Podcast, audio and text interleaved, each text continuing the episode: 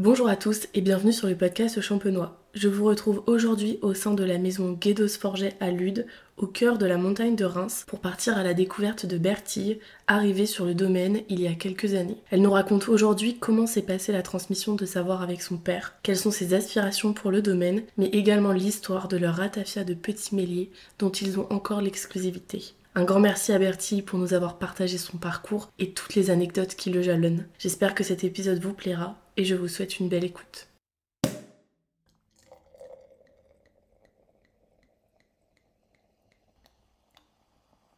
Bonjour Bertie, merci de me recevoir au domaine. Pour commencer cet épisode, est-ce que tu peux te présenter et présenter la maison s'il te plaît?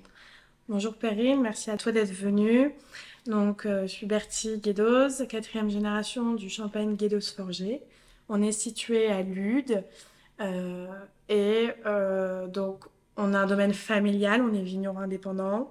On fait tout nous-mêmes de A à Z avec notre propre vignoble.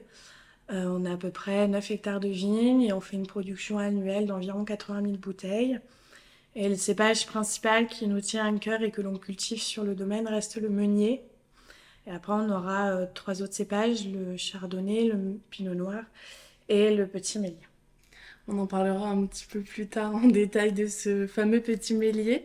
Euh, alors pour reprendre dans l'ordre chronologique, quand est-ce que, que tu es arrivé euh, sur le domaine toi alors? Alors ça fait trois ans réellement que je suis sur le domaine. Ok. Euh, après avoir fait mes études, mais depuis que j'ai à peu près 18 ans, je suis là un peu les week-ends à aider sur la réception client, à faire un peu les vendanges. L'été, le palissage, les travaux en verre, enfin, tout ce que je pouvais faire en parallèle de mes études. Mais euh, j'ai signé euh, le début de ma carrière il y a trois ans, en juillet 2020. Ok. Alors du coup, tu parlais de, tu parlais un petit peu de ton parcours scolaire. Est-ce que du coup, euh, le fait de reprendre l'exploitation, ça a toujours été ton souhait? Et du coup, quel est ton parcours scolaire en fait? Ça a commencé à être mon souhait quand j'ai eu 12 ans et que j'ai été rejoindre mes parents sur un salon des vignerons indépendants à Lille. je suis allée avec mon grand-père pour réapprovisionner le stand. Et au bout d'une heure, euh, j'ai regardé mon père et mon grand-père euh, faire déguster les gens. Et à un moment, il y a un monsieur qui me regarde et qui me dit Bonjour mademoiselle, est-ce que je peux déguster? Tout naturellement, en fait, du haut de mes 12 ans, j'ai pris la bouteille et j'ai répété tout ce que j'ai pu entendre en fait pendant une heure. Et ce client-là me dit Bon, bah c'est bien, je voudrais un carton de 6. Ah Joker, je ne sais pas me servir d'ordinateur. Et en fait, c'est comme ça où bah ils ont pas pu m'enlever du stand. Je voulais pas repartir. Mon grand-père, pour qu'il me remette dans la voiture, ça a été un peu compliqué. Et, euh, et j'ai dit, c'est là où je me suis dit, ça y est, c'est le métier que je veux faire. Et puis après, je passais régulièrement, quand c'était les vendanges, j'allais toujours voir mon père au pressoir. Euh, je demandais toujours à mon grand-père, quand il y avait mes cousines, on allait toujours passer une demi-journée à la vigne. Mais le, moment le plus. Et l'élément déclencheur, ça a été ce salon-là. Qu'est-ce qui t'a le plus plu dans ce... au salon, justement? Le contact client. Ouais. Faire découvrir un produit à, un client, le faire rêver euh, et lui faire découvrir un univers que... et notre passion. On lui transmet à travers des bulles euh, des, du plaisir et, et de l'émotion. Donc c'est ça qui m'a plu. C'est un produit qu'on fait nous-mêmes à partir d'une grappe de raisin. On, va, on arrive sur un produit fini qui est, qui est du champagne et, c'est ça qui est magique à, à expliquer aux clients. Et du coup, ton parcours scolaire Pour mon parcours scolaire, donc euh, j'ai fait un bac, euh, un bac ES euh, e dans le, dans, en général. Et après, je me suis spécialisée à partir du BTS. J'ai fait un BTS technico-commercial, vin et spiritueux sur Avise. Je suis sortie de là, j'avais la compétence plutôt commerciale et je voulais découvrir la production. Donc, je suis partie en BTS viticulture œnologie. Enfin, je suis partie, je suis restée à Avise, hein, donc je suis pas partie très loin. Euh, et c'est après ce BTS-là où je suis partie sur Bordeaux pour un an. Euh, pour, euh, dans une école de commerce pour faire commerce international des vins spiritueux. Je l'ai fait en alternance dans un domaine à Saint-Émilion, domaine familial qui correspondait à ce qu'on a nous ici, qui m'a beaucoup appris. Et à la fin, donc on était en juin 2020, j'aurais souhaité partir à l'étranger, j'ai pas pu. Donc j'avais soit euh, deux options face à moi. Je, je, travaillais un peu sur le domaine et je partais une fois que tout s'ouvrait au niveau des frontières. Ou je travaillais sur le domaine, mais je partais pas à l'étranger.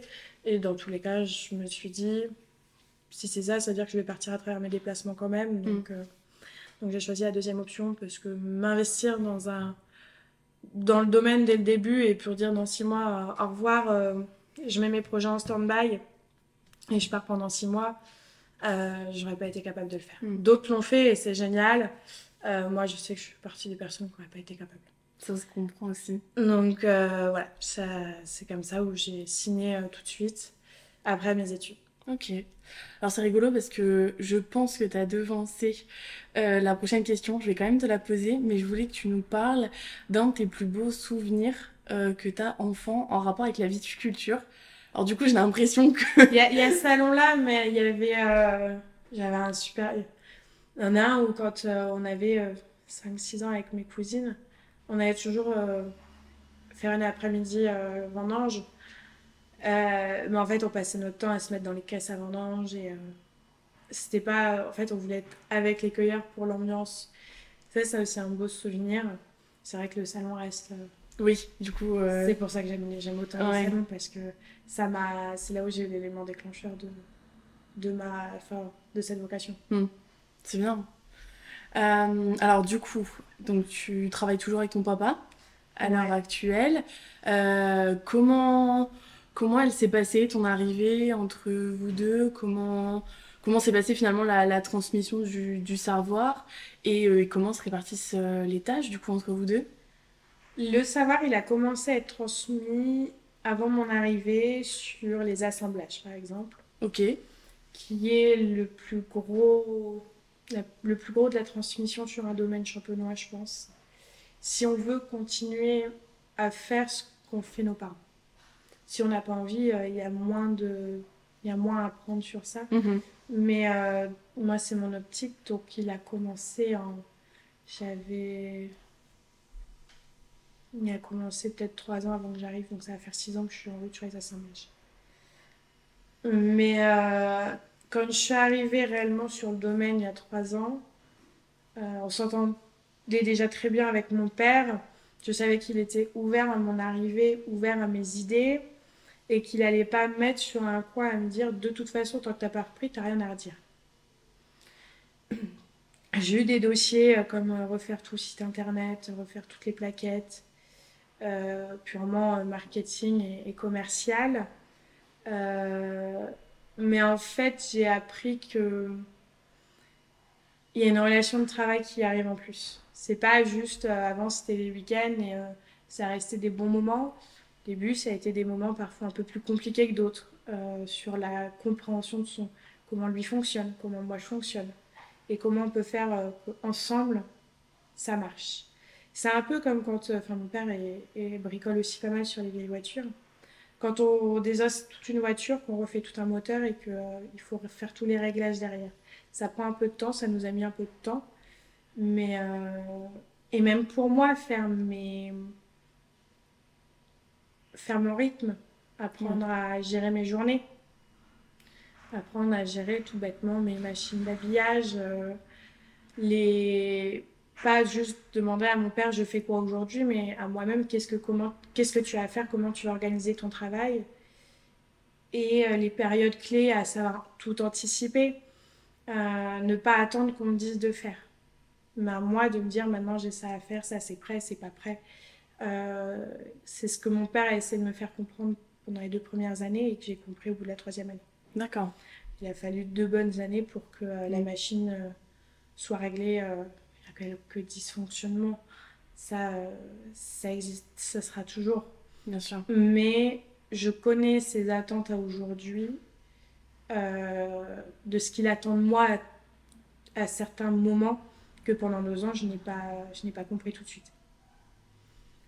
Et après, comment, se répartit, comment ça se répartit, c'est... Il me, gère, il me laisse gérer ma partie pro, ma partie commerce pro, export, mes déplacements, si demain je lui dis euh, j'ai besoin d'aller dans tel pays pour voir un, client, euh, on regarde juste si la date elle correspond dans nos agendas et prend un billet d'avion et puis tu y vas. C'est ce qui s'est passé avec le Canada cette année. Euh, c'est ce qui va se passer avant les fins d'année. Il faut que j'aille en Italie. Tout comme lui, il fait ses déplacements, il, se réserve quelques pays, mais il me laisse, si, si, la, si je, je juge que c'est pas un déplacement pour faire un déplacement, qui a un intérêt, il me laissera faire. donc je gère toute cette partie salon professionnel, export, déplacement. Et puis après, je touche à tout, je vais partout, je vais tailler l'hiver, lier. J'essaie de répartir mon, temps entre la vigne et, le bureau à 50%. Parce que je veux pas perdre de, de vue euh, ma vigne et ça me fait du bien quand on est enfermé tout le temps dans un bureau. Aller prendre l'air, c'est toujours, plus, c'est toujours agréable. Donc, euh, je fais à peu près tous les travaux de la vigne. Euh, donc, liage, après, on a jeté les fils, commencé à relever, faire le palissage, tout ça. La seule chose que je gère pas encore pour le moment, et ça va être les tracteurs, les enjambeurs. Et euh, je commence à, à, regarder de plus en plus là tout ce qui est traitement, à faire les prises de décision avec mon père, euh, tout ça. Mais euh, purement être dans le tracteur, ça, c'est pas encore. C'est tellement intéressant en plus. c'est J'ai hâte, hein, mais je suis une flippette hein, sur un tracteur. Ah ouais? Ah ouais, on a, on a essayé avec le broyeur il y a un an à 1 km heure, ça allait trop vite pour moi. c'est vrai que ça peut être hyper impressionnant. C'est le volant, on est en, en hydraulique, donc il tourne tout le temps. Oui, moi, je ne comprends pas, moi, le volant de voiture, il tourne pas tout le temps. Et il faut regarder devant, il faut regarder au sol, il faut regarder partout. Mhm. Et ça fait trop d'un coup. Et il y a mine de rien beaucoup de responsabilités. Ouais. Parce que ben. J'ai pas envie d'aller réparer ma vigne toutes les, toutes les 5 minutes parce que j'ai pas su gérer mon tracteur. Mais ça viendra, c'est juste une prise de confiance en soi en, plus. Hein. C'est comme euh, on a tous commencé euh, dans nos débuts dans notre voiture à, faire des sueurs froides euh, avant de passer le permis. Quoi. Donc, mais ça, ça va venir. C'est un de mes objectifs. ça fait deux ans que je le dis, mais le temps passe et mm. bah, j'ai pas mal encore de choses à apprendre. J'en ai déjà acquis certaines des, des, missions. mais ça, le tracteur, il va falloir que ça vienne parce que un de mes gars demain qui n'est plus là, euh, enfin qui ne peut qui ne peut pas assurer un traitement qui où il y a besoin d'aller rogner, il y a besoin d'aller travailler le sol, je vais pas regarder le tracteur. Oui. Je vais monter dessus. Oui, bien sûr. Et du coup, c'est ton avec ton père que ça se fait cette, euh, cet apprentissage? Ouais. J'ai hésité entre aller euh, faire un stage de 5 jours au CFA d'Avise et et le faire avec mon père parce que je sais que mon père n'est pas patient. c'est que il va pas il va pas me regarder pendant 3 heures euh, à conduire le tracteur euh, lentement à 3 km heure. Mais quand on a regardé le détail euh, de la formation, il m'a dit on ira plus vite, je vais t'apprendre. Ouais. Par contre, on attend que ça va se passer là début août, même mm. si à rogner, il y a peut-être plus rien à rogner, mais au moins il sera pas dans un moment stressant parce que c'est toujours estimé rogner, c'est toujours en urgence. Bien sûr faut aller, faut, faut rogner parce qu'après on va traiter, donc du coup, il euh, faut qu'on puisse passer dans les vignes. Et euh, je conçois tous les deux dans un moment où il n'y a rien qui presse, le téléphone il est coupé et euh, il n'y a pas un élément qui va nous pousser à dire il faut faire vite, il faut faire vite. C'est pas bien pour apprendre. Non, clairement. Donc ça va se faire, on, finit les stocks et on va passer deux jours à ça avant qu'on parte en vacances. Ok, chouette, t'as hâte? Ouais, ouais, je pense que ça va être sympa. Je pense que mon père il va bien rigoler. Moi peut-être pas, mais Mais c'est un moment qui est important, que voilà, qu'il soit là. Il y a, quand, euh, quand il me transmet l'art de l'assemblage, c'est un moment perfide qui, euh, qui chaque année j'attends ça. Mm. Quand on goûte nos vins, quand euh, ça se même à l'avant-dange, quand on fait la sélection des jus, de ce qui part en barrique ou ce qui va rester en cuve, il y a un échange. Dans une semaine stressante, c'est le matin, c'est le moment que j'adore. C'est l'échange du. Voilà, avant que tout soit, toute la journée commence, mm, mm. on est tous les deux, hop, on goûte et après on fait la répartition des vins et euh, de qui va où et qu'est-ce qu'on en fait en fait. Donc euh, ouais, c'est des moments qui sont importants. Tu parlais justement tout à l'heure du fait que ton père était euh, transmis le, le, savoir de l'assemblage avant. concrètement, par quoi ça s'est traduit? Par alors, il m'a montré comment lui il sait faire. Mhm. Donc on déguste euh, toute la, tous les vins en, janvier avec l'œnologue. Chacun note sur une feuille en fait euh, son commentaire vis-à-vis de, des cuves, du vin. Pour beaucoup, tout se fait déjà à ce moment-là. C'est-à-dire qu'après, ils prennent les éprouvettes, ils font les essais. D'accord. Je m'attendais à ça. Et pas du tout. En fait, donc chacun a noté ses impressions. Mon père se projette déjà hein, sur ça, ce vin-là, il est bon à être gardé. Lui, dans le millésime, ça, dans la carte d'or. Euh, ils vont très vite à déguster. Pour moi, c'était un peu. Euh, je, je suivais pas. Ça s'améliore avec le temps. Euh, une fois la dégustation terminée, chacun repart. On regarde ce dont on a besoin par référence en hectolitres. Mhm. Il me dit, bah voilà, tu connais les assemblages de, de chaque brut sans année, que l'on fait, oui. Donc, je vais te dire que pour, par exemple, la carte d'or, il nous faut trois années d'assemblage. D'accord? Sur les trois cépages. Ok Je fais, mais comment on fait après? Il m'a expliqué comment on lui faisait pour avoir cette trame qu'on a chaque année. Mais je fais, mais papa, les vins, ils sont tous différents. Comment... Et là, il me dit, je te laisse, je t'ai donné, moi, les volumes, tout ce que je voulais. À toi de choisir tes cuves. Je fais, t'es mignon, mais. Elle dit T'as la cuverie T'as un verre Bah, tu vas recoûter, puis t'essayes. Bon, c'est tout. Alors, on commence euh, vraiment à faire ça avant. Euh, avant que je rentre dans le domaine, il faisait ses assemblages, il me faisait goûter pour que j'ai mes repères. Ouais. Du moment où je suis arrivée sur le domaine, je devais aussi les écrire sur le papier. Mm-hmm. Euh, ça m'a pris une semaine. Et pourtant, on était sur une petite mise en bouteille, on était sur 2020. Donc 2020, c'était pas une année avec beaucoup de rendement ça allait. Après, euh, il m'a fallu une semaine, lui, il faut deux heures. Je je suis encore large euh, devant, euh, devant ça. bon, on fait les essais, ma foi, j'étais à côté. Pour tout, j'étais à côté. Donc, il m'explique à ce moment-là, il regarde toutes les cuves que j'ai pris, il regarde les proportions, et il m'explique que ça, en fait, j'en ai mis trop et ça a marqué. Mm-hmm. là, au fur et à mesure, je prends note. L'année d'après, on est sur 2021. 2021, pareil, pas une, pas une grosse mise en bouteille. Euh, donc je réessaye quand même. Hein. Pareil, je refais mes petites notes. Euh, je remarque tout après sur ma feuille. Je fais mes essais. Je fais. Euh, il y a toujours un, un samedi matin où il fait les siens, je fais les miens, on compare. Ok. On compare. Bon, je suis toujours à côté de la plaque. je dis c'est pas possible, je vais jamais y arriver. Et pareil, j'avais à l'opposé. J'avais de l'année d'avant en fait. Donc là, il m'a redit, bah t'as mis ça, ça, ça va pas. Et euh, du coup, euh, donc cette année, j'ai.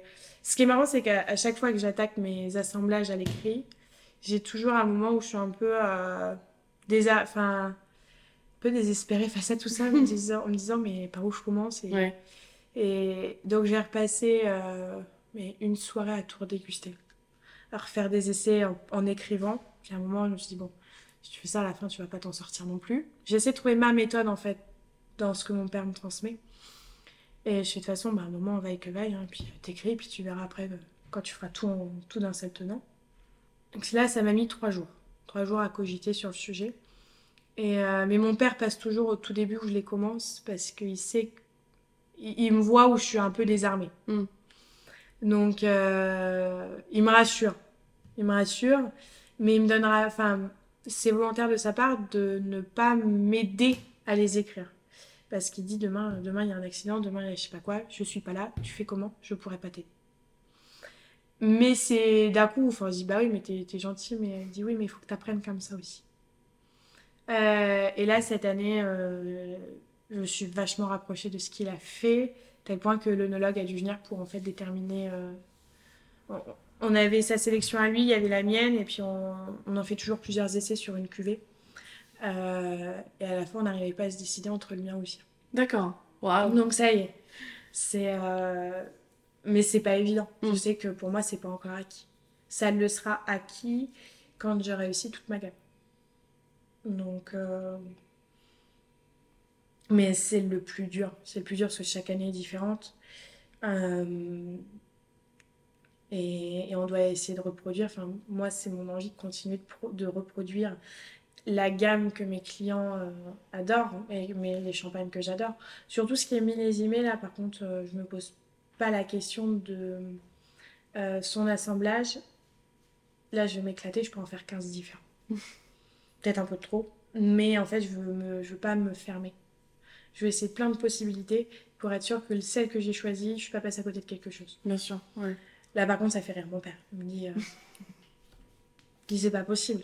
Je suis pas, ouais, mais j'arrive pas à m'arrêter en fait. Mm. Et si ça, ça pourrait être sympa, et pour qu'à la fin, l'assemblage qui est retenu, euh, c'est le mien, mais ça reste en fait celui qu'on fait toujours. quoi. 60% de pinot noir, 40% de meunier. Il dit, tu vois, c'est c'est c'est ce qui marche. Je fais, ben non, je continuerai chaque année. On sait jamais. On sait jamais, si je peux détrôner ce 60-40, je le ferai. Voilà, c'est vraiment là où, ouais, le plus, les assemblages, c'est le plus. Mais comme je dis, s'il y en a, ils reprennent et qui veulent faire complètement autre chose, il y a peut-être moins cette pression de se dire, euh, il faut que ce soit dans la même continuité. Oui, bien sûr. ouais. Explorer d'autres choses. Ouais. Euh, c'est peut-être euh, pour certains impersonnel de rester sur ce que les- sur ce que mon père faisait, mais j'y apporte légèrement ma petite touche. Cette année sur deux cuvées, euh, on a modi- j'ai modifié euh, de le style reste quasi identique, mais avec des petites modifications que nous on sent. Je sais pas si mon client final le ressentira, mais moi je Mhm. sais que j'ai fait des modifications. Mais euh, sur mes millésimes, par contre, je m'éclate. C'est vraiment là où je vais mettre ma personnalité. Mon père qui fait des millésimes hyper gourmands, hyper riches. Euh, sur le fruit, moi je vais être sur la tension et la minéralité. On sort de. Voilà, on a chacun nos styles et ça sur le millésime, il me laisse faire euh, sans aucun problème. Même euh, sur. Mais voilà. Sur le- les BSA, je veux garder ce qu'il y a parce que c'est quand même notre savoir-faire et notre héritage. Donc, Bien sûr, ouais. Et justement, est-ce que c'est pas est-ce que c'est pas un petit peu compliqué d'apporter sa touche personnelle quand justement on souhaite rester dans la continuité tu vois d'une cuvée ou d'une gamme que tu sais que les clients fidèles C'est aiment pas évident. Et Bah ça ouais. se fait. euh, Ça se fait très progressivement. Ouais. Ton père t'encourage? Ouais. Ouais. Alors des fois, il me dit attention. Euh, Il y a des cuvées, on peut pas non plus les bouger comme, comme on voudrait. Euh, mon entrée de gamme, mon client, qui ça fait 40 ans qu'il l'achète, il aime comment elle est aujourd'hui. Alors certes, quand c'était mon grand-père qui la faisait ou mon arrière-grand-père, si on reprenait euh, après deux ans de cave ce que faisait mon arrière-grand-père et si on reprend aujourd'hui ce qu'on fait, oui, elle a changé. Mais elle a changé euh, petit à petit, sans que le consommateur, sans que le consommateur final s'en aperçoive réellement. Mais oui, il y a des fois, j'aimerais, euh, j'aimerais dire non, on fait plus ça, on fait autrement. Mais on peut pas. Mm. Parce que le client final, c'est ça qu'il veut. Et je l'aime aussi, le produit final, mais des fois, on voudrait un peu plus l'axer comme on a envie. Mais c'est pour ça qu'on fait les millésimes aussi. Oui. Qu'on se reporte sur les Oui, millésimes. oui. C'est vrai que c'est pas forcément évident. Et au cours de ces années justement de, de transmission de, de savoir entre ton père et toi, est-ce qu'il y a un conseil qui t'a donné et qui t'a particulièrement euh, euh, été utile ou qui t'a touché, dont tu te souviens euh, vraiment et ouais, qui t'a marqué? De toujours avoir confiance en moi. Ça, c'est hyper important. Parce C'est- que ouais, dans un monde d'hommes, en tant que femme, en plus. c'est pas évident. Ouais, en plus. Et si, si je sais que j'ai raison, enfin que j'ai raison, ou que mon idée peut être bien, faut pas que je perde espoir et que j'aille jusqu'au bout. Parce que dans, dans nos métiers, il y a des moments où plus faciles que d'autres, il y a des périodes plus faciles que d'autres. Mais si je perds pas d'objectif, que ça va le faire, ça ira. Mais ouais, de toujours avoir confiance en moi. C'est bien Et ça, c'est important. Ouais, Sinon, et de rester passionné. C'est ça qui, en plus. qui a aujourd'hui fait que on, se réveille le matin, on est heureux, notre, enfin, c'est une passion qui est notre métier. Et, euh, et tant qu'on est passionné, on fera toujours des bonnes choses et, et on y arrivera. Et on peut pas faire mieux que de travailler en étant passionné. Non, je pense pas. Ouais. Je pense pas, c'est. Enfin, parler de son métier avec des étoiles dans les yeux, je pense qu'il n'y a que quand on est passionné que ça se passe. Ouais. Euh, et aujourd'hui, quand on peut faire moi, ma vie, c'est mon métier. Mm. Je je me vois pas faire autre chose. Il m'a posé. On est en pleine réelle transmission euh, financière qui va commencer. Il m'a posé une question il y a encore euh, deux mois de ça. Est-ce que tu es bien sûr de vouloir continuer? Et oui, oui, je suis Ouais. sûre. La, la question pour toi, finalement, elle se, elle se pose pas vraiment. On a toujours un moment, j'ai eu ce moment où, euh, oui, est-ce que je suis sûre? Est-ce que je suis sûre d'avoir les épaules? Est-ce que, euh, je, ré- je récupère un, un paquebot qui, pour moi, euh, avance et j'ai pas envie de le faire couler. Bien sûr. Donc, euh, on se pose la question. Mm. D'où le fait qu'il m'ait toujours dit, il faut, faut que tu aies confiance en toi. Faut que, faut- si t'as pas confiance en toi, oui, tu feras peut-être couler le paquebot. Mais si tu as confiance en toi, enfin, il faut avoir confiance en toi. Mais en fait, non, je serais pas capable de faire autre chose. Enfin, techniquement, si, j'ai des capacités, mais je me vois pas faire autre Ouais. chose. Je ne me vois ça. pas me réveiller le matin et dire euh, demain, je sais pas, euh, je suis banquière. Ça va être sympa cinq minutes. Mais ça va me manquer de. Non, c'est ici. Mm. Par contre, ils nous ont jamais forcé. Enfin, ils m'ont jamais forcé, mes parents. Parce que j'ai deux autres sœurs qui sont pas dans, dans, dans la passion du vin. Donc, ils ne travaillent pas sur le domaine. Et ils nous forcent pas Ouais. ils nous laissent et ils lui ont- enfin donc mes sœurs se sont pas mis dedans mais moi ils m'ont encore laissé la possibilité de dire non je, je m'en sens c'est pas possible je Ouais, t'as été tout à fait libre de, prendre tes décisions. ouais. complètement et mon enfin si je lui avais dit au final non je m'en sens pas capable et, euh, et en fait euh, je veux aller travailler ailleurs parce que dans un autre domaine mais voilà elle est pas pas plus que être salariée Mhm. il m'aurait pas dit non parce qu'il sait ce que c'est de reprendre un domaine. Il est passé par là. Et euh, faut pas croire qu'en fait, euh, quand on est patron, euh, c'est tout beau, tout rose. On a aussi les emmerdes. On finit pas à 17h30 en se disant euh, cool, j'ai mes 5 semaines de vacances et, et puis j'ai fait ma semaine, enfin, ma semaine de 35 heures Ouais. on coupe tout. Non. Non, être patron, enfin, tout ça, en fait, ça se, ça se réfléchit. Ça se réfléchit au demain en tant que vie de femme, vie de couple, vie de famille. Et, et f- m'a toujours dit, pose tout à plat. Et fais-le, mais fais-le en ayant conscience de ce que ça va te demander derrière. Que tu n'auras pas la vie d'une femme classique euh, qui, euh, qui va pouvoir s'occuper euh, à fond de ses enfants et un peu mettre de côté son métier. Dis-toi, ce ne sera pas possible. Mm. Tu pourras essayer, tu joindras les deux, mais tu auras des moments beaucoup plus prenants sur ton domaine. Bien sûr. Mais une fois qu'on a compris ça, une fois qu'on l'a accepté, hein, c'est Mm. c'est ma passion en fait.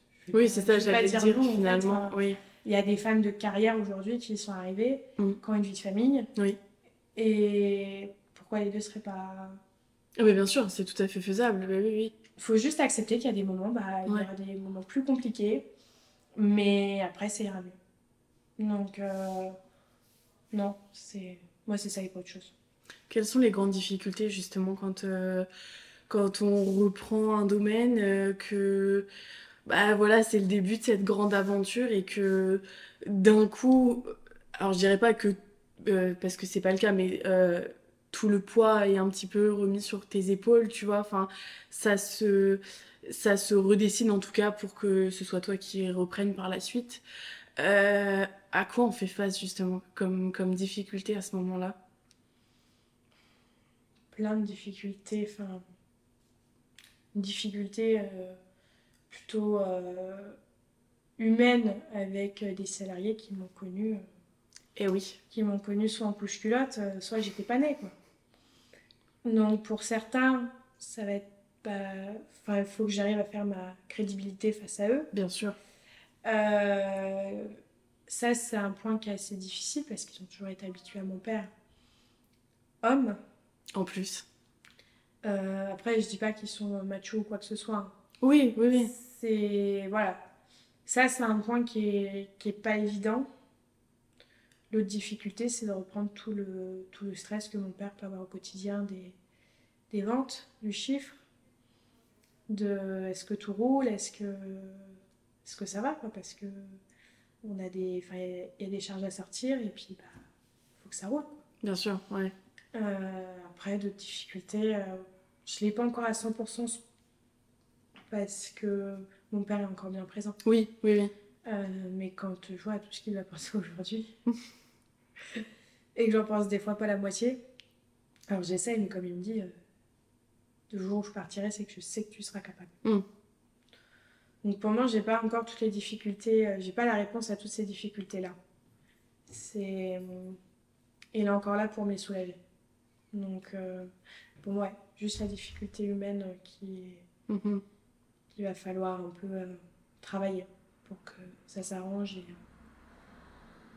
Et de justement dans les grandes décisions euh, à prendre, etc. C'est vraiment conjointement avec euh, avec ton père encore. Vous êtes vraiment euh, Ouais. c'est du du 50-50 si je puis dire. C'est, euh, on va écouter chacun ses, nos points de vue sur la décision et on va, on va essayer de faire au mieux sur nos, si on a des, des avis opposés. Bon, on va dire qu'on n'a pas eu encore de décisions euh, encore hyper stratégiques qui ont été prises en trois ans. Oui. Euh, il doit y en avoir qui doivent être, enfin, ça va être dans, dans les deux ans qui arrivent, c'est sûr qu'il y en a qui vont arriver, on le sait. Mais par exemple, le fait que bah, on est en train de se dire, il va falloir qu'on change un tracteur. Mhm.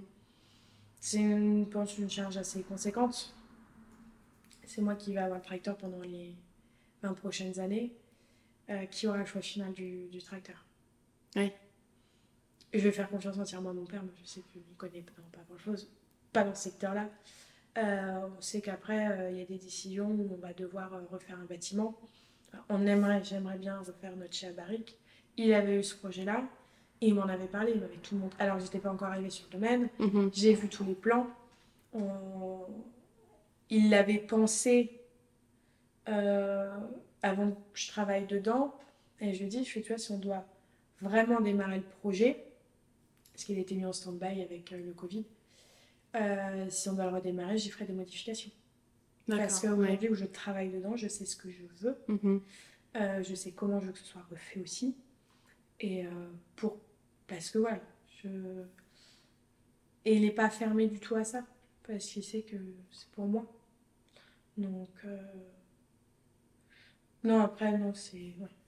C'est bien, c'est bien Mm. finalement que vous trouviez votre place comme ça tous les deux. euh. Bah, il faut, il faut, Oui. c'est important, parce que sinon, c'est dégoûter avant l'heure, Mhm. ou, euh, ou amener... Ce qu'on veut pas, c'est se discuter. Oui, bien sûr. Et on en voit hein, des familles malheureusement qui, euh, que ce soit entre frères et sœurs ou père et fils, père et fille, enfin, ça se dispute et en fait ça part, ça claque la porte et ça revient pas. C'est pas le but, il faut qu'on préserve ce qu'on a, qu'on met chacun l'eau dans le vin euh, quand il faut. Et, euh, et il a compris que moi j'avais besoin d'être intégrée dans l'entreprise. J'ai besoin de prendre des décisions sur mes petits dossiers. Mais euh, il y a des fois, je vais lui poser, je, je lui demande de valider ça, et moi, il fait C'est bien, mais je m'en fiche en fait. Mm. Enfin, c'est ton, Ouais, ça c'est c'est ton ta projet. partie. Donc en Ouais. soi, euh, moi, je verrai pas la différence sur certaines choses. Donc euh, ça, c'est mon côté. j'ai pas envie qu'il m'en. Enfin, j'ai besoin qu'il me dise, qu'il me valide quelque chose, dans le sens où euh, j'ai pas fait de conneries derrière. Quoi. Oui, non mais oui, ça peut se comprendre, Mm. bien sûr. Mais, euh, Mais il te laisse la liberté de d'agir, euh, en tout cas à ton échelle, c'est ça. euh, comme toi, comme toi tu le veux, en apportant ta petite touche. Et... C'est ça. Ouais, c'est c'est chouette. Bah, ça fait plaisir, ça fait du bien quand même. Ouais, tu m'étonnes. Que bon, on sait qu'après, ça on va être.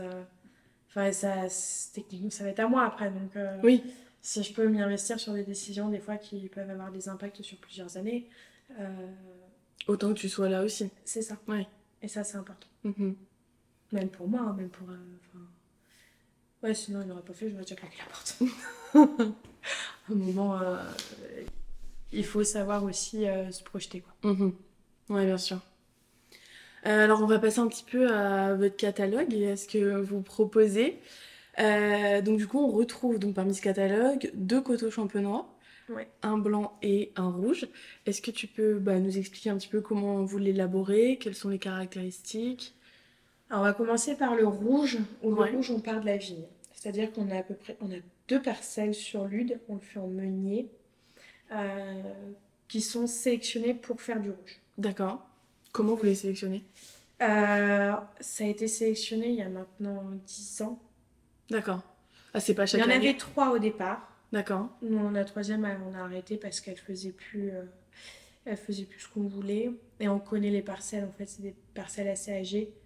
euh, donc qui concentre plus facilement et c'est ce dont on a besoin pour faire du rouge. On vient faire une vendange en verre dessus. Qu'est-ce que c'est? Euh, C'est-à-dire qu'on vient enlever des grappes euh, pour laisser la place à celles qu'on bah, du coup on laisse et que la maturité aille enfin, plus vite mais que ça, ça soit moins dilué. on va Mhm, mhm. Quand on fait du rouge, on a besoin de qu'il y ait un peu de, de matière dans les grappes. Parce que du coup, tu réduis le nombre de grappes par pied. C'est ça. À quel moment vous la faites? Euh, On l'a fait là, on en a fait, on l'a fait quand? On l'a fait à cette période-là. Ah ouais, ok, c'est déjà fait, d'accord. Ouais, ouais, c'est déjà fait. Parce que, euh, comment? Après, euh, quand on rentre, on est en vendange et tout. Donc, euh, Oui, oui, oui. Quand on rentre, on est en vendange. Mais c'est aussi la bonne période là. où le, le raisin, il est en fermeture. Ça, ça va. C'est c'est bien en ce moment. Ok, donc sur deux parcelles. Sur deux parcelles sur Lude.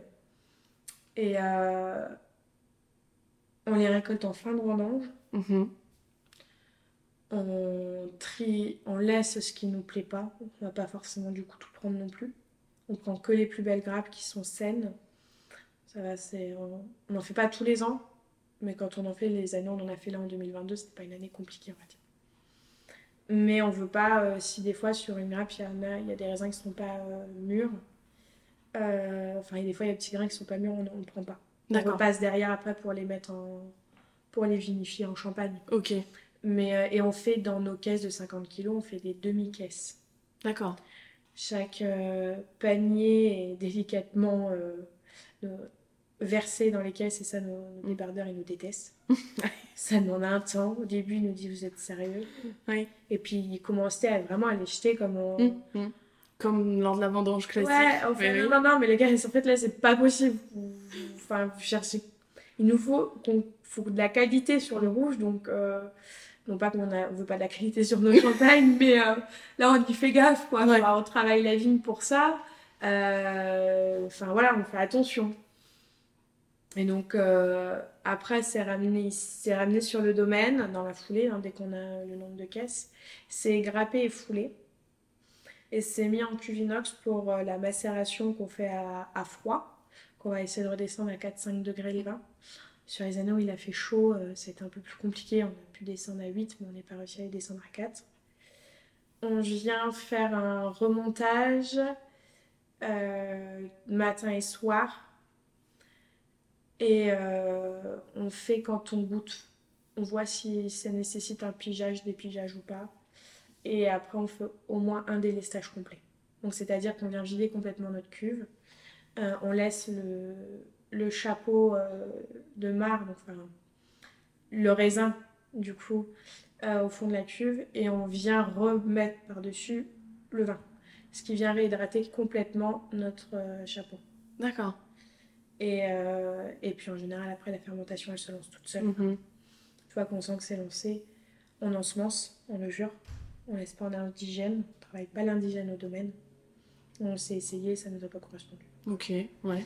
Euh, on lance en levure et une fois que c'est terminé, on soutire et on met en barrique. On a de la barrique euh, qui a plus de 10 ans pour euh, juste les rosés, enfin pour faire le rosé d'assemblage. Et on a des barriques un peu plus récentes. Trois barriques de chez Rousseau en chauffe-piano pour faire du coteau rouge, justement. Ok. Qui vont apporter euh, la structure, Mhm. parce qu'on est sur des meuniers, donc le meunier n'est pas réputé pour, comme le pinot noir, est à- avoir de la structure sur les rouges. Mais si on trouve la bonne barrique comme on a pu trouver, on arrive à sortir des. Déjà, on a sorti de la belle couleur, parce que sur deux années chaudes, on peut que sortir de la couleur. Ouais. Et en plus, là, on a sorti aussi. Enfin, les barriques apportent du volume et de la structure. Les malots, on les laisse se faire, euh, puisque le chai n'est pas climatisé ni spécialement isolé. D'accord, ouais. Donc on les laisse se faire euh, naturellement. Donc là, elles sont finies. Mhm. En général, elles se font au printemps-été. Ouais. Euh, quand elles, euh, quand le, le beau temps revient. Une fois qu'elles sont finies, on va les soutirer. On les remet toutes dans une même cuve pour réhomogénéiser. On nettoie les barriques et on les remet dedans. Ça va rester comme ça pendant un an, même si on n'en a plus forcément ou que bah, on fait attention à nos ventes. Mhm. Parce qu'on en fait 500 bouteilles, c'est pas non plus, euh, Oui, oui, c'est oui. pas non plus énorme. Euh, donc après, ça reste deux ans en barrique et c'est sur le marché. Ok. Voilà pour le rouge. Pour le blanc, euh, alors, mon père en avait fait un euh, dans les- vers 2013. Il a mis 7 ans à se vendre et puis un jour je l'ai écouté, j'ai dit oh il est pas bon. Je sais pas, j'aime pas le coteau blanc que tu nous as fait. Je crois que là il est un peu sur la fin quand même. Et ça tombait bien, le stock aussi était sur la fin. donc J'ai dit on va en refaire un. Mais euh, j'ai mon idée. Ok. Euh, je veux que du fût d'une seule année. Par contre, on est libre sur les trois cépages. Donc, on a réussi à, à faire euh, un coteau blanc où on a un tiers de chaque cépage, D'accord. 100% fût de l'année 2020. Et ça avait des vins, c'était des vins qui avaient, euh, on l'a assemblé en juillet, juillet, août, juillet. C'est des vins qui avaient passé de septembre à juillet, donc il y avait à peu près euh, 10 mois de, 10, 11 mois de, de fût. Donc en termes de, et des fûts neufs et des fûts qui avaient plusieurs vins. Mhm. Donc on n'est pas non plus euh, hyper marqué bois, c'est, c'est assez discret. Donc on prend nos, nos vins en fait qui sont euh, pour, qui vont servir pour faire du champagne. Et euh, les malots ont été faits pour les blancs. Se sont déclenchés naturellement. D'accord, ouais. On les a pas voulu, mais avec le, bah voilà, ça s'est réchauffé et Mhm. on, peut, pas non plus euh, blinder en sulfite pour les bloquer quoi. Si ça se fait, ça se fait à un moment. Ouais. On va laisser les choses faire. Euh, Et là, bah, je dois en refaire, mais j'ai goûté mes barriques qui étaient en forme de malo, donc ça goûtait pas comme je voulais. Voilà, on se prend... J'aimerais bien repartir de la vigne pour mes coteaux. Euh, seule chose, c'est que je sais pas encore quelle parcelle. Ouais, d'accord. Et en me focalisant que sur une parcelle, j'ai peur de m'interdire d'autres choses. Mhm. Des fois, on a des vins en barrique qui coûtent mais super bien et qui ont la capacité à faire du coteau. Pourquoi se focaliser que sur une parcelle? C'est sûr que si je repars de la parcelle, je referai de la vendange en verre comme tout le même processus que je peux faire sur mes rouges. Euh, Mais après, c'est encore des fois pour avoir ça, faut vendanger 10 jours après qu'on ait fini parce que euh, on cherche pas les mêmes profils aromatiques alors que on a ce qu'il faut parfois en cuverie. Donc pour le blanc, on va dire qu'on pousse un peu moins euh, que le, le rouge où on va chercher euh, vraiment euh, deux parcelles en, en Ouais. particulier. Ok. Et pour en revenir rapidement à la, à la malo, comment on sait que qu'elle est déclenchée? Comment on sait que qu'elle Parce a que été ça en bouche, en bouche et euh, les vins, enfin même quand on ouvre la bande du, de la barrique, euh, ça pète un peu. Donc euh, ça pète un peu, le volume du, de la barrique il est un peu augmenté. Ok. Et puis en bouche, ça se sent tout de suite. D'accord. Ça, ça, ça, ça a un goût en... Je sais pas comment dire. Mais on sait que c'est en malo, quoi. D'accord. Ok, intéressant. Euh, alors, on retrouve aussi du ratafia parmi Ouais. votre catalogue. Et moi, je veux m'axer sur le 100% petit mélier, puisque puisqu'il n'y en a pas beaucoup quand même. Et, euh, et donc, je voudrais un petit peu qu'on parle de, de cépage et surtout de, de pourquoi déjà du petit mélier et, euh, et en quoi il est intéressant pour, euh, pour du ratafia. Alors, le petit mélier. Euh, si on repart de cette... Enfin, le petit mélier, il n'a pas été fait pour le ratafia de base. D'accord Il a été fait pour une cuvée de, de la gamme. Mhm. On a planté en 2000... Enfin, que mon père a planté en 2008. Moi, clairement, je ne les ai pas plantés. J'étais trop jeune. Et en termes de superficie, il... Ces deux petites parcelles, ça fait 20... On a une quinzaine d'arbres. Ok, Et on va pouvoir replanter deux autres d'une quinzaine d'arbres. d'accord, ok. On, va- on peut augmenter notre superficie en petit. Il a été planté quand... euh, ouais, il est pour du champagne. Et en fait, quand on s'est mis à faire du ratafia en 2018, il y a un de nos copains vignerons qui, qui en fait du ratafia et qui dit euh, Luc, t'as une richesse incroyable chez toi, c'est que t'as du petit mélier. Si tu creuses, ça n'existe pas. Mm. Des ratafias petit mélier. Bah, dit Ouais, c'est pas bête. Donc, du coup, euh, on s'est essayé sur euh, une petite barrique de 112 litres à faire un, un ratafia. Il est resté 4 ans en fût, donc il est classé comme vieux ratafia. Mhm. Et euh, en fait, le petit mélier, il a une particularité. C'est qu'il est très vif comme cépage. Et on le retrouve dans le ratafia. Cette vivacité, euh, ce mordant, associé avec la sucrosité aussi du jus, euh, c'est assez sympa. Et quand on goûte, c'est marrant, on a un côté un peu pâtissier, fleur d'oranger, euh, mais une fin de bouche qui, qui comprend que oui, on est bien avec le petit mélier, quoi. C'est vif.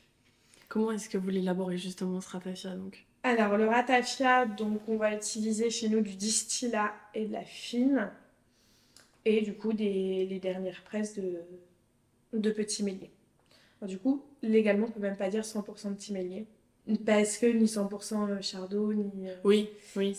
Parce qu'en fait, nos alcools sont pas distillés à partir de 20 petits méliers. Ça, on aimerait bien jouer. Ah ouais? Pousser vraiment jusque-là? Ouais, pousser jusque-là, ce serait hyper, euh, je pense, euh, contraignant. Mais euh, si on pouvait pousser à dire on distille d'herbèche, de. comment? De meunier, de pinot noir, de chardonnay et de petits milliers pour les introduire pile dans nos, mhm. dans nos ratafias, ça serait nickel. Parce que du coup, là, il n'est pas revendiqué donc en 100% si?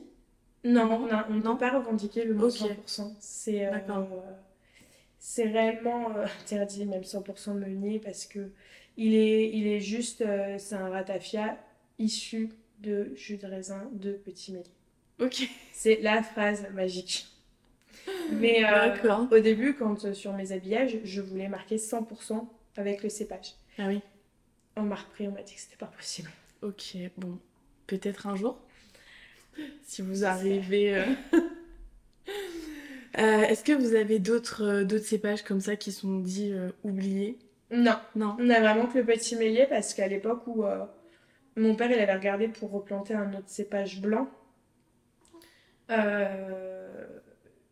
qui allait le mieux et ce qui correspondait le mieux, c'était le petit mélier. D'accord. Ok. Donc après, les autres, ça lui plaisait moins. Ouais. Donc on est resté sur celui-ci. Ok.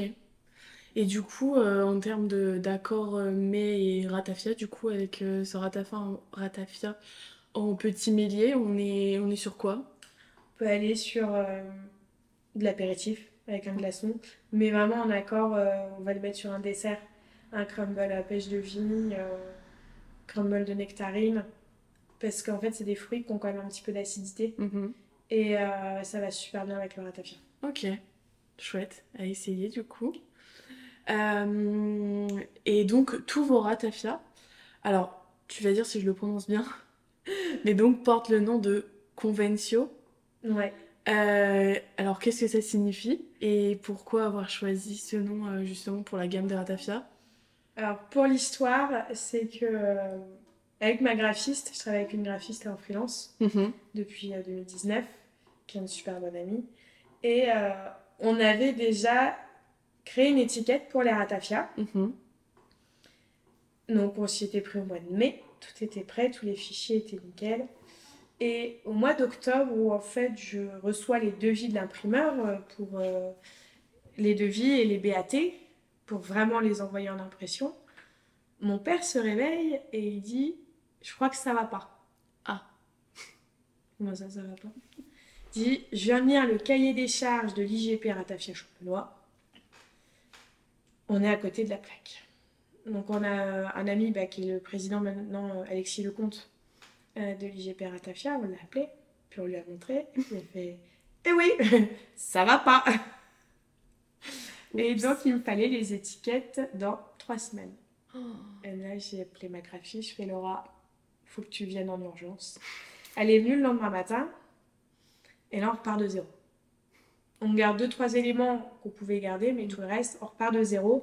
Et on pouvait même pas les appeler euh, euh, comme on voulait. Donc on s'est dit, il faut qu'on reparte d'un nom commun, les, les ratafia conventio déclinés, euh, avec ensuite le vieux, enfin le vieux ratafia de pinot noir, le vieux ratafia de petit mélier et le ratafia de meunier. Mais il fallait sur un, je pouvais pas donner un nom à chaque à chaque bouteille, à un moment donné, c'était. Et puis bah, par rapport au cahier des charges. Est-ce que ratafia champenois doit être de la même taille Alors que nous, on a mis ratafia en gros, champenois en tout petit. Ça faisait sympa sur l'étiquette, franchement. Et donc, de là, on se dit, bon, bah, on va les appeler comment nos- les Ratafia Et on se dit, ça vient de où Ratafia Donc, notre ami Google, on a tapé Ratafia, origine, et on est arrivé sur euh, un peu l'histoire du Ratafia, qui est en fait aussi l'histoire Ratafia, c'est italien de base. D'accord. Et ça n'a rien à voir avec notre boisson à nous. Ah ouais. Euh, et rata fiat euh, voulait dire, euh, en fait, on buvait du ratafia pour conclure, enfin, si conclure un contrat, et c'était ratafia convention. D'accord, ok. Et le mot conventio nous a interpellés. Et dans la façon dont c'était, pro- enfin, dont ça se prononçait, euh, dans la façon dont c'est disposé aussi sur l'étiquette, trois lettres Mm. par ligne. Mhm. Donc ça faisait équilibré. Et euh, du coup, on est parti sur, euh, sur ce nom-là qui sonnait bien, qui était latin, qui était aussi bah, l'origine du coup de, du ratafia, même si c'est pas l'origine de ratafia champenois, Ouais. mais c'est vraiment le mot ratafia euh, comme il- ce qu'il a existé avant. Ok. C'est rigolo parce que donc, euh, alors, à- au moment où sortira euh, l'épisode qu'on enregistre aujourd'hui, celui du domaine Julien Chopin sera déjà sorti. Mais j'ai rencontré Emmanuel la semaine dernière et on en a parlé justement parce qu'on a axé l'épisode sur Serratafia.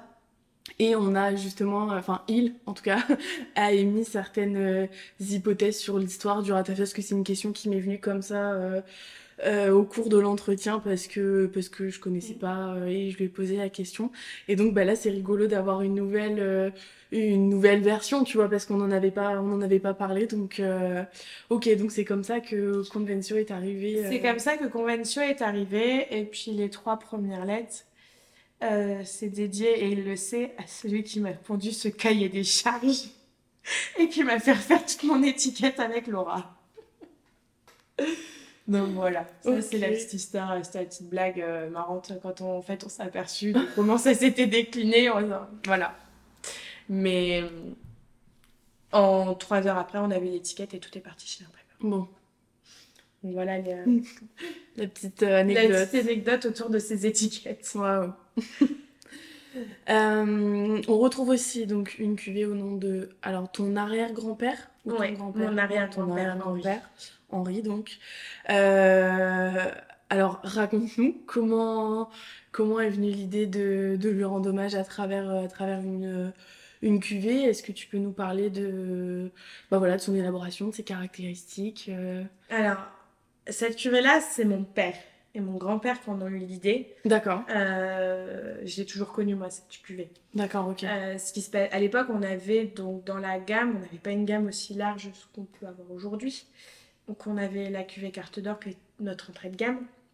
On avait la cuvée réserve qui, donc notre entrée de gamme faisait 2 à 3, 2 ans de cave. Mhm. Et la réserve en faisait 6 à 7 ans. Et elle en fait toujours 6 à 7 ans, mais il manquait un produit au milieu. Euh, donc on est reparti de la base de notre carte d'or. Sauf que dans la carte d'or, on va mettre des cuvées des premières tailles pour en reforger. On va prendre les cuvées de l'assemblage. Et euh, comme pour la carte d'or, 80% de meunier, 10 de pinot noir, 10 de chardonnay. Et on va le faire vieillir entre 4 et 5 ans en cave. Ce qui fait que ça faisait un produit intermédiaire dans la gamme. Mhm. Et ils sont allés tout simplement, euh, ils sont pas allés très loin pour chercher le nom, puisqu'en fait ça partait de ce qu'il avait créé lui, et euh, donc ils l'ont ils l'ont appelé Henri Forger. Et sur l'étiquette, c'est vraiment sa signature. Oui, oui, oui, j'ai vu. C'est Ouais. C'est comme ça, c'est simple et efficace. Mm. On n'est pas à l'époque, ils sont pas allés chercher midi à 14h et des noms euh, farfelus. Euh, donc du coup, de quand est-ce que, enfin en quelle année en tout cas elle a vu le jour cette, euh, cette cuvée? Et tu vois, fin des années non, dans les années 90. Ok. Pas vraiment la date exacte. Ouais. Mais c'est dans les années 90. D'accord. Parce que mon arrière-grand-père est décédé dans les années 80. Donc, euh, Ouais, ok. il était déjà décédé quand elle est sortie cette cuvée. D'accord, ouais, ok. Ok, ok. Euh, on va maintenant passer sur la cuvée audacieuse Agathe. Euh, donc c'est un blanc de blanc qui est créé à partir de chardonnay et donc de petit mélier. Euh, alors est-ce que, bah voilà, encore une fois, tu peux, tu peux nous, nous en parler un petit peu et, euh, et pourquoi surtout avoir choisi, euh, bah, encore une fois, de rajouter ce petit millier Parce que dans mes souvenirs, il me semble qu'il est en majorité. Oui, Dans- 60% de petits méliers. Euh, donc, l'idée, ça, c'est mon père qui l'a eu. hein. Moi, euh, je suis arrivée que pour la phase marketing. D'accord, ok. Mais il y avait de la demande sur des blancs de blanc. Et mon père n'est pas un amateur de pur chardonnay. Mhm. Il adore les assemblages. Donc, il s'est dit, en fait, il faut que je trouve un autre cépage blanc. qu'il a été repioché dans les vieux cépages. Et comme j'ai dit tout à l'heure, voilà, c'est vraiment celui-ci qui correspondait le plus à ses attentes au terroir de Lude. Donc, euh, il en a planté deux petites parcelles. Euh, c'est, il est rentré en production en 2012. Euh, c'était assez marrant. Ça, je m'en souviens. C'était un de mes cousins qui était au pressoir avec mon père et, et l'équipe. Et on l'a mis dans un petit pressoir à cliquer au départ. Parce que j'avais pas, on n'avait pas les volumes Mhm. pour le mettre dans un Eh grand oui. pressoir. Et euh, il avait l'impression qu'il était, il avait fini de presser, qu'il pouvait retrousser. Mais en fait, euh, quand il desserrait, le, le raisin, il reprenait sa fin. Le grain, il, il disait pas possible, je vais m'en sortir. Et, euh, et quand on, on goûte en, en jus de raisin, de ce que mon père il me disait, c'est que ça faisait assez sucré. Ok. Par contre, une fois euh, vinifié, c'est hyper tendu. Ah ouais. Ça a des pH hyper bas en fait. Euh, ça peut avoir des, enfin, descendre à 2,80 en ayant euh, 11% de, de degrés fin d'alcool probable. Et, euh, et même l'onologue, il s'est dit, mais quand on va assembler ça, tu fais pas les malos, Luc la, prise de mousse, la, enfin, il dit, on, on va s'arracher les cheveux, là. Il dit, non, non, je m'en fiche, on y va quand même. Euh, ils, ont, ils ont essayé des assemblages purs petits milliers. Fallait s'attacher. hein. Il a dit c'est pas possible, je peux pas. Donc on essaie avec le, le chardonnay. Et là par contre ça a bien matché. C'est passé en fût. Euh, parce que le fût va quand même euh, arrondir les angles. Essayer de lui arrondir les angles. parce qu'honnêtement, euh, on sent dans une dégustation à l'aveugle que c'est du petit millier. Ah ouais? Ah ouais, ça fait bien saliver. C'est dingue. Et, euh, et donc voilà, voilà pourquoi on a euh, planté du petit millier pour faire notre, notre blanc de blanc. D'accord, donc à la base, c'était vraiment pour ça. Oui, Ok. c'était vraiment. dédié à cette cuvée. À aujourd'hui, on y voit un autre intérêt avec le réchauffement climatique, Mhm. la perte d'acidité dans les vins. Ouais. Et pour faire un champagne de garde, il faut de l'acidité. Mhm. C'est pas péjoratif chez nous, enfin, de mon point de vue. Et, euh, et du coup, on en plante deux nouvelles parcelles pour essayer d'en mettre un petit peu dans nos assemblages euh, de, des autres cuvées Ok. pour rapporter Ouais. un petit peu de fraîcheur. euh, parfois, il nous manque. D'accord. Donc voilà un peu. Ok. Et du coup, pourquoi audacieuse? Pourquoi audacieuse? Ah, c'est parti de. On voulait l'appeler Agathe parce que c'est ma grande sœur. D'accord. Ouais. Et, euh, et en fait, bah, mon- quand l'onologue il a vu les pH pour la mise en bouteille, il a fait non mais t'es un peu culotté. Mon père lui répond non, je suis audacieux. Voilà. C'est resté. Bah oui. En fait, c'est resté. Et euh, parce qu'il a fait deux trois essais sur cette cuvée là, euh, n'ont pas forcément marché. Mm. Mais voilà, c'était un peu. euh, Et à l'époque, il n'y avait pas énormément de cépages oubliés qui, qui se vendaient sur le marché et qui étaient plantés en Champagne. Donc voilà, mais c'était surtout par rapport à ces histoires de pH où ça n'aurait ça aurait pu ne pas prendre. Donc euh, bah, ça reste du petit volume, on est sur 7 à, 7 à 900 bouteilles. Donc Oui, oui, oui. c'est pas. euh, voilà. Et du coup, encore une fois, les accords euh, et champagne, du coup. Alors ça, le plus bel accord qu'on peut avoir sur l'audacieuse Agathe, c'est un tartare de bœuf aux huîtres. D'accord. Waouh. Pour des huîtres charnues de Normandie, un bon bœuf. Et euh, on- c'est un de nos copains restaurateurs du relais de Sillery qui nous a fait découvrir ça. Donc il coupe au couteau tout son bœuf, il fait une mayonnaise diluée en fait. Il fait une base de mayonnaise, pas trop moutardée. Mhm. Euh, il a dilue sel, poivre, et il rajoute ses huîtres. Et en fait, c'est juste incroyable le terre-mer avec l'audacieuse Agathe. Ah ouais. Ça, c'est notre accord. Préféré. euh, Ouais. Ok, très bien. Euh, alors, on peut pas évidemment pas parler de toutes les cuvées proposées sans aborder celle qui porte ton nom. Oui, cuvée Bertille. Et voilà. Euh, alors, qu'est-ce qu'elle a, qu'est-ce qu'elle a de, de spécial? Est-ce qu'elle te ressemble, cette cuvée? Mes parents vont dire que oui, mais je vais pas être objective. si je crois qu'elle me ressemble quand même. Elle est. Donc, on est sur une cuvée vinifiée en fût. Les millésimes actuels, les malots n'ont pas été faites. Et c'est un peu. euh, Chaque année, elle est différente dans son assemblage. D'accord. Euh, on goûte tous les fûts, on regarde un peu ce qui nous plaît, ce qui nous plaît pas, et puis on essaye. Si on n'a pas de coup de cœur, on ne le fera pas. S'il y a un coup de cœur, on y va. Euh, et ce qui fait que la, la cuvée Bertie, c'est un peu. au début, elle peut être un peu timide, mais elle a son caractère. Et euh, elle, est assez elle est souvent explosive.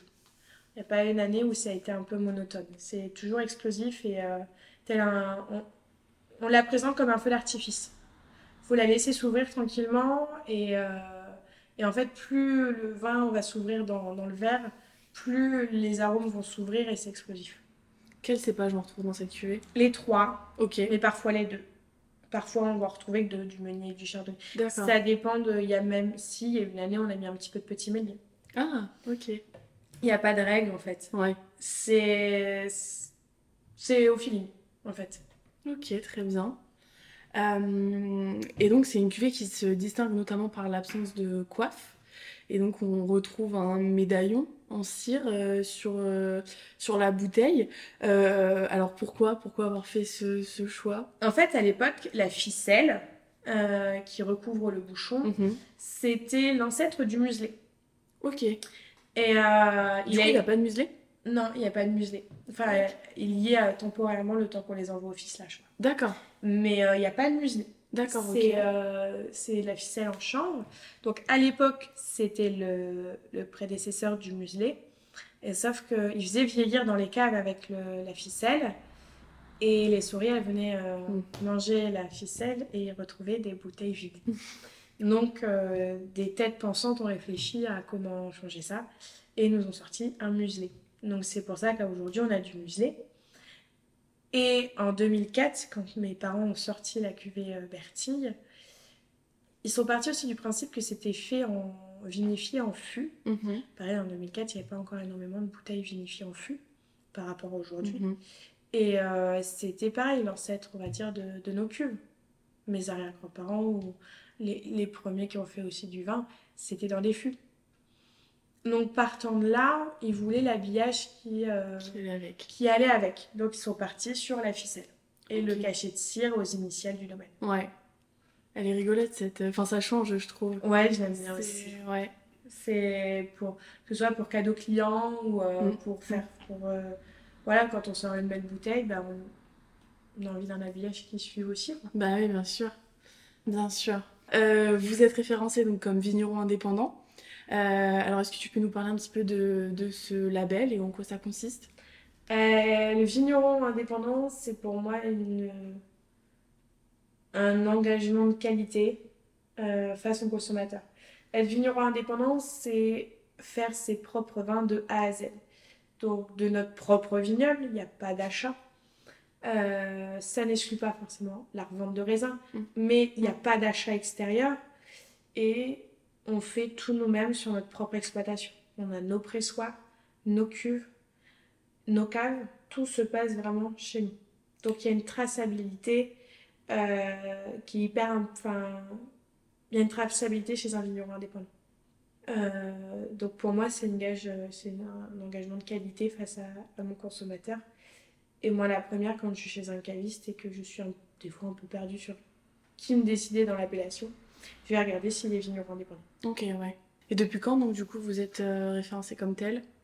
Ouf Ah oui, toi, t'as ouais, t'as J'ai toujours connu. Ah oui, oui, oui, Ok. oui. Et ça va faire les, les premiers salons des vignerons indépendants, ils ont, ça va faire plus de 25 ans que mes parents ils les font. Hmm, D'accord, ouais, donc... euh, Et dès que mon père est arrivé, il s'est, il s'est engagé au vignerons indépendants Ok, d'accord. pour avoir justement cette reconnaissance euh, face aux consommateurs. Très bien. Bon, bah écoute, on va, on va s'arrêter là. Avant de terminer, est-ce qu'il y a quelque chose dont on n'a pas parlé que tu souhaiterais aborder encore euh, qu'il faut rester motivé. Ouais. Quand on est dans une phase de transmission et de reprise, il faut pas se décourager. Il y aura forcément des moments compliqués, mais il faut penser au bon moment pour franchir ces moments compliqués, ces moments de dispute et ces moments de doute.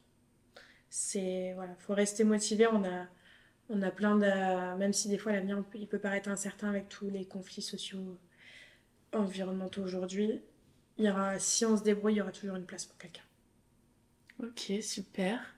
Et du coup, pour, euh, pour clôturer avec euh, la petite question de signature, euh, quand je te parle du champagne, quel est le premier mot qui te vient en tête? Apéro. Super, je l'avais pas encore vu celui-là, donc c'est bien. Ça, c'est ma signature. Ok. Les amis, ils sauront comprendre. ok, très bien. Bah écoute, je te remercie. Je te remercie pour, euh, pour ton temps parce que là, on a, euh, oui, on est à 1h13. Ouais, donc un peu de montage, je pense. Mais je te remercie surtout pour, euh, bah, pour, pour ça, pour ce partage d'expérience et pour ton témoignage. Et puis, à bientôt. À très vite.